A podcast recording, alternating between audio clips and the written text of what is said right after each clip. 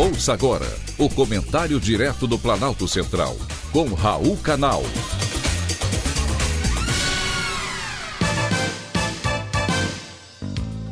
Queridos ouvintes e atentos escutantes, assunto de hoje: que calor é esse? O meu Rio Grande do Sul, que normalmente tem temperaturas amenas, mesmo no verão, nunca esteve tão caliente. Nos últimos dias, uma forte onda de calor impactou a região. O fenômeno das temperaturas altas, que chegou ao sul do país, elevou os termômetros da capital gaúcha, Porto Alegre, à marca de 40 graus centígrados. Em São Luís Gonzaga, o termômetro bateu em 42,5 graus centígrados, muito quente para quem gosta de chimarrão. Mas o privilégio não é apenas do Rio Grande do Sul. Os últimos sete anos foram os mais quentes do mundo desde registros que datam de 1850. A Agência Climática Europeia divulgou relatório em que mostra não só um aumento das temperaturas, mas também um aumento na quantidade de dióxido de carbono presente na atmosfera, além de um acréscimo substancial na produção do gás metano. 2021 foi o quinto ano mais quente já registrado na história, superando, por exemplo, 2015 e 2018.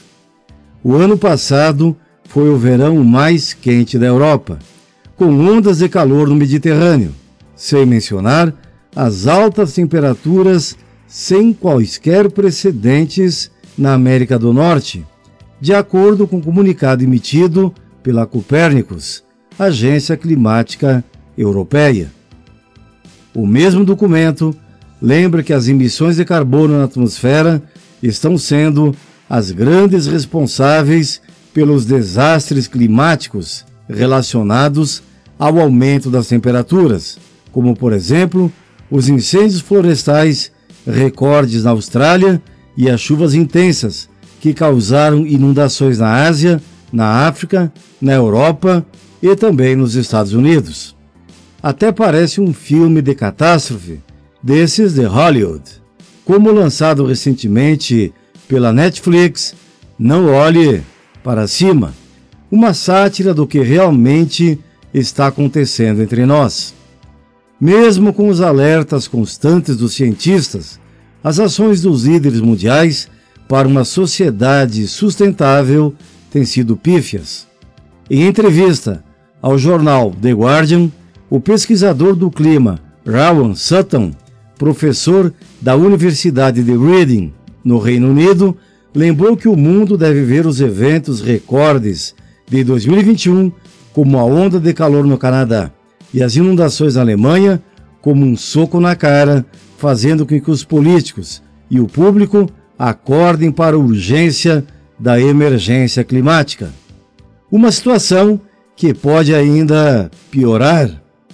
A equipe europeia da Agência Climática monitora as concentrações dos gases de efeito estufa e foram enfáticos em seu último relatório de que o aumento nas taxas do dióxido de carbono, CO2 e de metano alcançaram um recorde anual de 1.876 partes por bilhão. Essa taxa corresponde a mais do que o dobro da taxa média de crescimento anual observada nos 17 anos anteriores. O metano é um dos protagonistas do aquecimento global, sendo inclusive mais agressivo que o dióxido de carbono. Esse gás é gerado principalmente por indústrias na exploração de combustível fóssil e também na criação de gado. E a redução das emissões desse gás foi uma das principais recomendações da última conferência sobre o clima, a COP26, realizada em Glasgow no ano passado. Durante o evento, os mais de 100 países participantes se comprometeram a reduzir pelo menos 30% da produção de metano ao longo dessa década. O fenômeno é preocupante e o recado está dado. não vamos ignorar a seriedade da situação como os protagonistas do filme Não Olhe para Cima.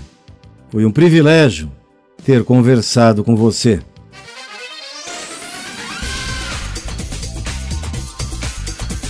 Acabamos de apresentar o Comentário Direto do Planalto Central, com Raul Canal.